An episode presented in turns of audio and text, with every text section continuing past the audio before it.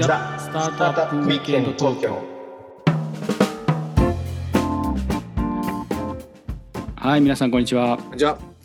ザ・スタートアップウィークエンド東京の時間がやってまいりました。司会のロックオフィステリアのフッティです。ひろきちゃんです。はい今日もよろしくお願いいたします。お願いします。はい、えー先週に引き続き今日もお株式会社ビピットガーデンの、えー、アキリナさんに来ていただいてます。よろしくお願いします。よろしくお願いします。はい。まあ先週はちょっとねもうあの働きすぎたんで何か違うことやろうって言ってトライアスロンやりましたって話だったんですけど。はい。まあ今日の話は、まあ、この事業を今後どうしていきたいかみたいな未来の話とか。ねあとはもうちょっと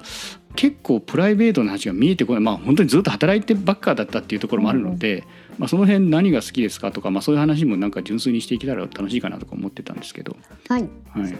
パーソナルなことになっちゃうかもしれないけど、はい、全然大丈夫です。はい、ここ数年で会社こういうふうになっていきたいみたいなことって目標みたいな中期的なところってあるんですか、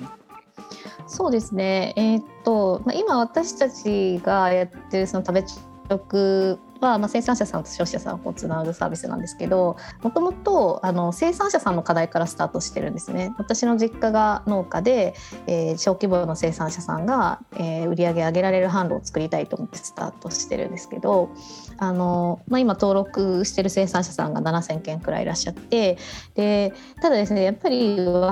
い方が比較的多いんですね大体4 5 0代の若手の農家さんが多いです。でやっぱ農家さんの平均年齢今67歳とかなので、まあ、本当はやっぱり70代の方とかでも使えるような場所にしていかないといけないなっていうふうに思っていてまだまだあの提供できてる価値っていうのは本当一部だなって思ってます。なので短あの、まあ、中期的に中期的に、まあ、結構足元も含めてなんですけど今その高齢の生産者さんとかでも入りやすくするみたいなのは一つ大きなテーマとしてやっているのと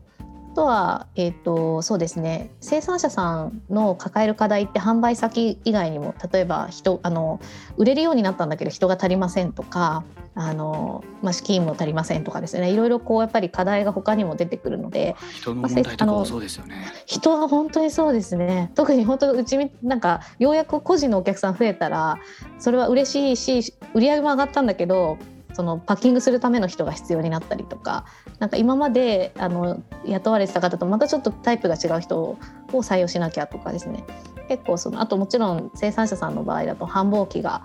えーあって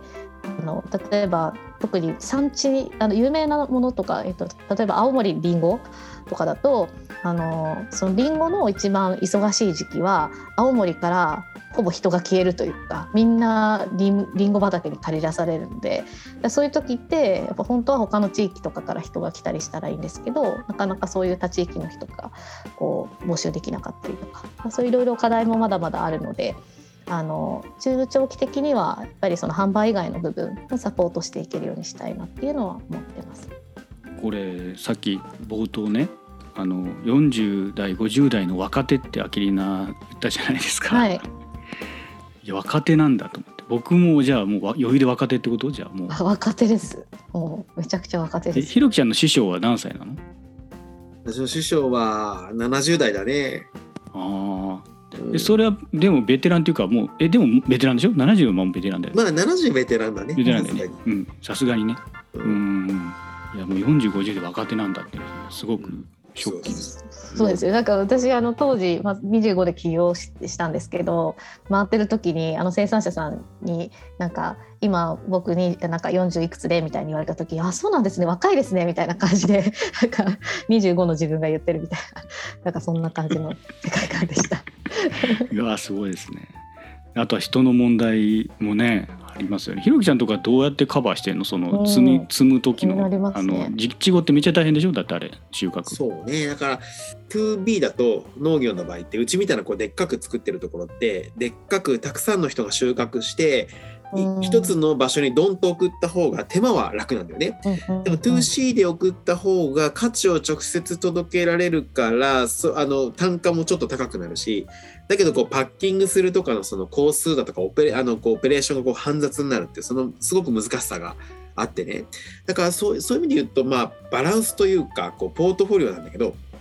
で人の話に戻ると僕の場合はねもうとにかくこうなんでしょう雇用を作ることでその農村を豊かにしようみたいな僕らのそもそもミッションだからこう人をねこう通年雇用であの採用してるんだよね。あのこう繁忙期だけでこう採用するんじゃなくて全員こう通年雇用するっていうことなのでこう割とそのこう労働力はずっとこうあの平準化している状況なので、うん、2C のあのにもこう対応できるっていうかねそういう体制を作ってね。どうでどうしてもねこう忙しい時だけこう人に来てもらうだとかっていうことがどうしても多いから非常にそのこうあの職業として不安定になりがちだからまあねどうせだったらこうねあの経営者以外もこうずっと働ける職場としての農業生産法人っていうのがあるとねすごくなんかこう雇用の受け皿だとか地域活性化の力になるんじゃないのかなといつも思いますね人で言うと。そっかでそのその辺のサポートまで入っていくとなると結構もうね人材農業関係の人材までフルサポートみたいな感じになってきますね。そうですねまあもちろんそのそれをこううちが自社でやるのかどっかと一緒にやるのかみたいなのはあの手段はいろいろあると思うんですけどやっぱりあの結構やっぱ生産者さんからあの販売やってるとちょっと人足りなくなったんだけどなんとかできないですかとかやっぱいろいろご相談いただくので、まあ、私たちもそれに対してなんかこう、まあ、それこそ他のサービスでいいものがあればそれを紹介するでもいいかもしれないしなんかそのソリューションを提供していけるようにしていきたいなっていうのはやっぱりあります。なるほど。ありがとうございます。まあ、ちょっと中期的な展望がお聞きできたんでじゃあちょっとパーソナルなこともちょっと聞いていきたいなと思うんですけど、はい、まあ、何が好きですかっていうところでいくとななんでもずっと働いてたっていうところなんであんまり余暇をこうなんか 楽しんでた感じではないとは思うんですけど最近こういうのに、まあ、トライアスロン以外でこういうの好きですとかあのわかんないですけど昔から例えばとある好きあの福山雅治が好きでしたとかそういうのとかってないんですか？ああでもそれで言うとやっぱりあのフレディ・マーキュリーが好きな やっぱりっておかしいんですけどそうフェイスブックのアイコンそうです。そうですもんね。初めて聞いた人ってどういうことってなると思うんですけどあのそうですね。あのクイーンが大好き大好きでというかあのそんなに長いファンじゃないんですけど、えっと、映画を見てから大ファンになりましてまさに2億円の資金調達で苦しかった時に私の心の支えになってたのはフレディだったんですけど。あそれであのジャケットの写真をフェイスブックのアイコンにされて。そうなんですよ、やっぱどんなにこう辛いことがあっても、まあ、やっぱフレディのこう声を聞くと元気になってみたいな感じで、はい、あのそこから私の神様みたいになってるんですけど。そうですね。あの運動してなかった時はあのストレス解消はあの一人でカラオケに行ってあのクイーンを歌う。まさかの一人カラオケ。そうですね。あでも最近も土日結構一日空いてたりとかしたらあのフリータイムでお昼の時間で入って一日中カラオケいて仕事しながらカラオケみたいなのをやってます。仕事してしながらカラオケ。それはもう仕事はしなくていいんじゃないかって気がするけどまあねしょうがないですよねそこは。もう CEO ですから。ゆうちゃん何かある聞きたいこと。これ人人生のさこうライフプランってどう考えてるの？君今30ちょうど30ぐらいでしょ今。えー、っとそうですね。31になりました。31でしょ？でこれからまあ30代10年あります、うん、40代あってこう花の50代60代が来ますと、うん、でどんなふうに今こう人生を捉えてるの？まあもやっとしてると思うけどさなんかあるの？そういうの今そうですねなんかでもあの去年結構悩んだんですよね実は。なんかあの私も20代は授業に捧げるって決めてあのもう本当に何も考えず走ったんですけど、いざ30になってあれ？いいんだっけこれで？みたいな、いいんだっけこれでっていうかあの何ですかね。あのちょっと自分のプライベートはこれでいいんだっけみたいなのはちょっと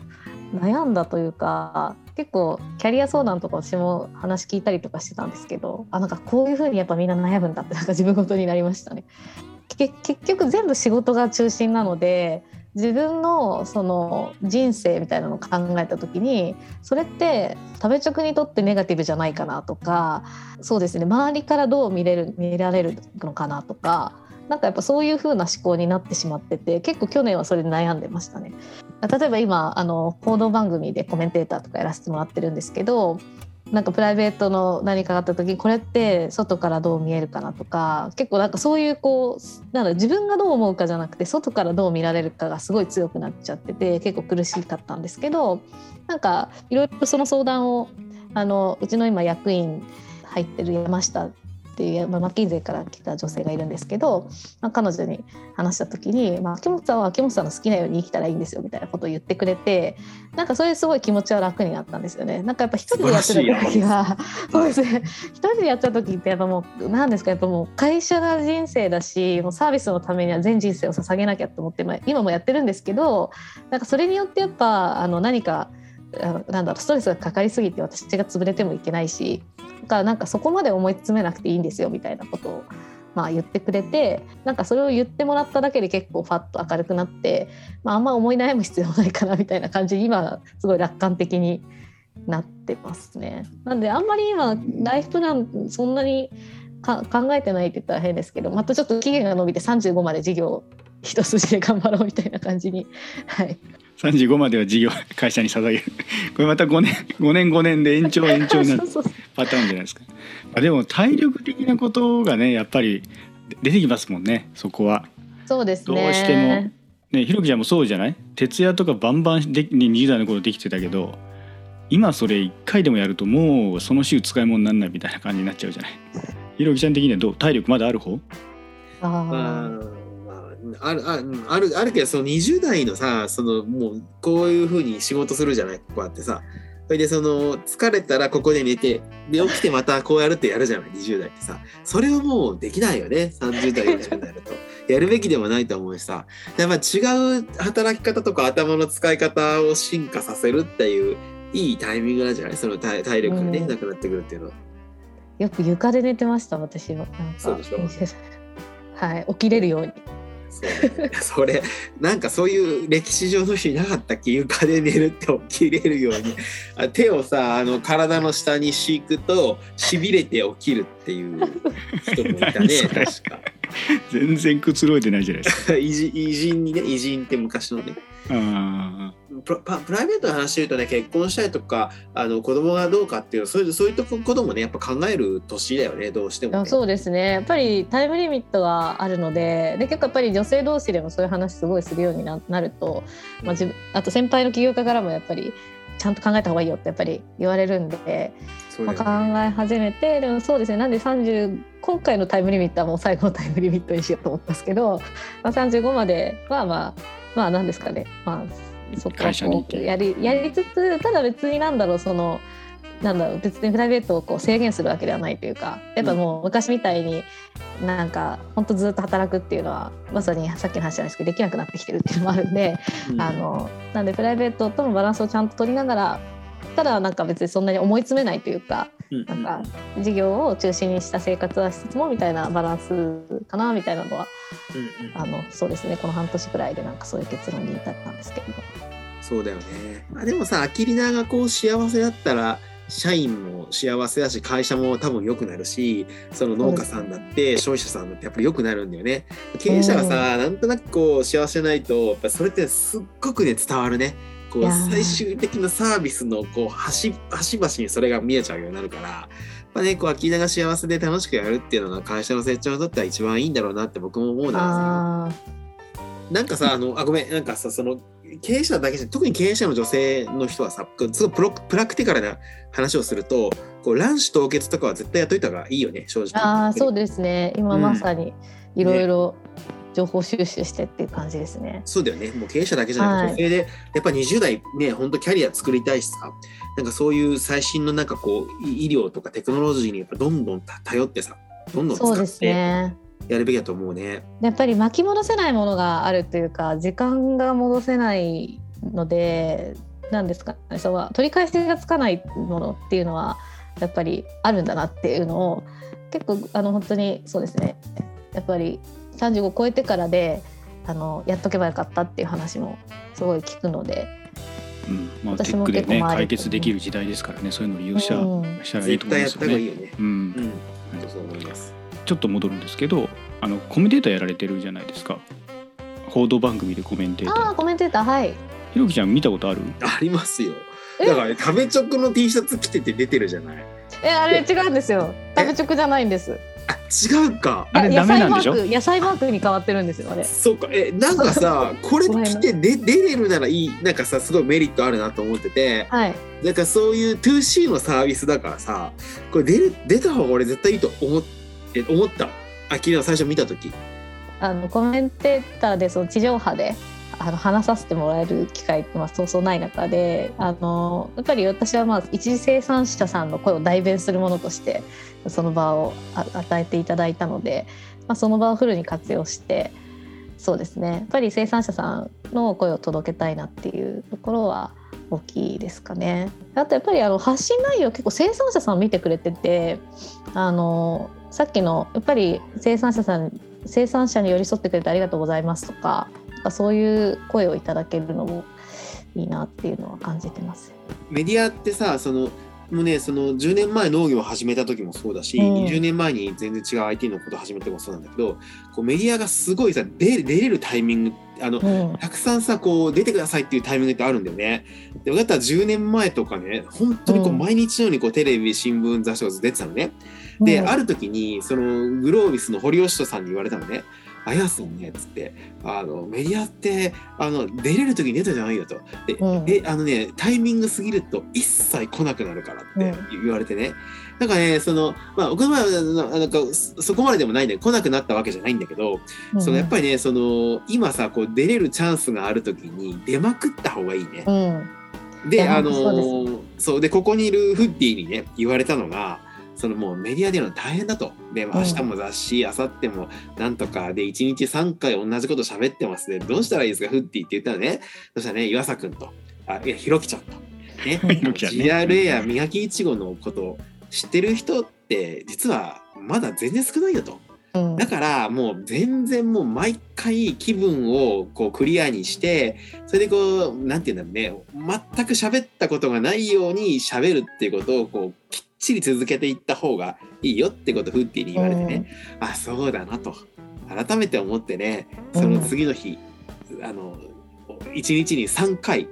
全く同じねあのピッチをねあのやって初めてのようにね話して3回4回ぐらいかな。そんなそんなことをねあのあの数週間前にやったことがあって秋永がそのこう出てることってすごくねあのいいいいと思うしどんどん出るべきだと思うね。いやありがとうございます。そうですね。あのやっぱりこうメディアに出ることって結構ネガティブに捉えられることが今まで多かったんですけど、あのあのネガティブな側面もあるんですよね実際にあると思うんであのポジティブとネガティブをちゃんと客観視してあの出る出ないを決めたらいいと思うんですけどなんか出ることによるポジティブをちゃんと生かし続けられればあの私はあの有効な手段だと思ってるのでなんかそういう雰囲気を作っていきたいなっていうのもありますね。ちなみにネガってどういうのがネガなの？ネガは、えっと、出ることが目的になってしまうその本人が。でこれはあの私もあの先輩の経営者に言われたんですけどあのなんですかやっぱりこう出てるっていう状態が当たり前になっちゃうと